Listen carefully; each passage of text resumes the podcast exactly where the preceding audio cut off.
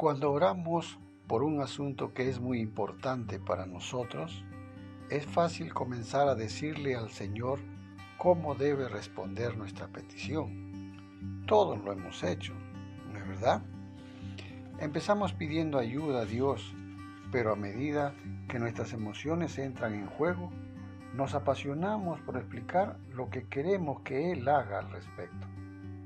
El Señor promete responder a la oración en Marcos 11:24 lo afirma, pero a veces sus respuestas no nos satisfacen.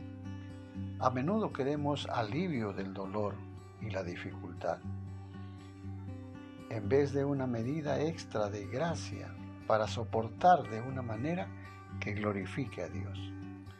El rey Josafat pudo haber esperado que el Señor respondiera a su oración dándole al ejército una fuerza sobrenatural para ganar la batalla.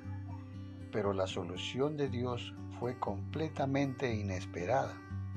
Su método fue enviar al coro a cantar alabanzas.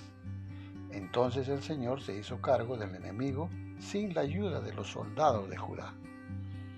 En vez de dictarle una solución, Josafá confió en que Dios respondería la oración como a Él le pareciera. Y nosotros debemos hacer lo mismo.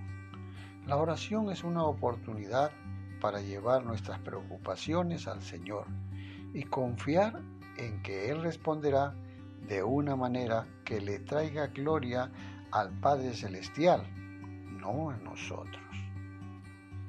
Que Dios nos bendiga.